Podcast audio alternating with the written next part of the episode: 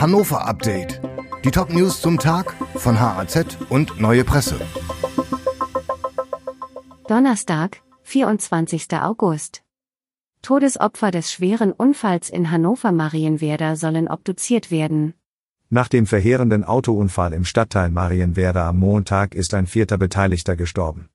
Der 20-Jährige erlag im Krankenhaus seinen schweren Verletzungen. Er hatte in einem der beiden Unfallwagen gesessen. Zwei weitere junge Menschen haben den Unfall schwer verletzt überlebt, einer von ihnen schwebt aber weiterhin in Lebensgefahr. In Garbsen ist die Anteilnahme nach dem schrecklichen Unglück unterdessen groß. Angehörige von zwei der Todesopfer sammeln Spenden für die Beerdigungen. Zur Unfallursache sind nach wie vor keine Details bekannt.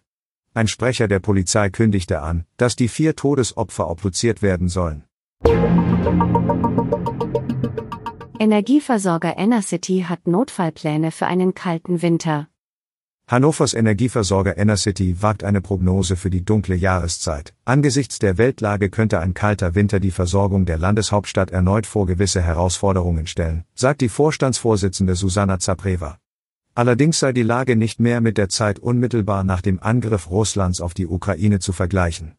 Laut Zapreva gibt es inzwischen klare Notfallpläne für den Fall von Engpässen. Sie gehe deshalb mit einem deutlich besseren Gefühl in den nächsten Winter. Täter sticht 29-Jährige in Wurstbazar-Filiale nieder. Vor den Augen von Angestellten und Kunden hat ein 26-Jähriger am vergangenen Dienstag in einer Wurstbazar-Filiale im Stadtteil Wettbergen eine Mitarbeiterin niedergestochen. Bei dem Opfer handelt es sich um eine 29-Jährige, offenbar die Partnerin des Tatverdächtigen. Der ist bislang auf der Flucht. Nach Polizeiangaben betrat der 26-jährige Verdächtige die Filiale gegen 16 Uhr. Die 29-jährige ging in dem Fleischereigeschäft gerade ihrer Arbeit nach. Der Mann habe sie angesprochen und dann attackiert, sagte ein Polizeisprecher.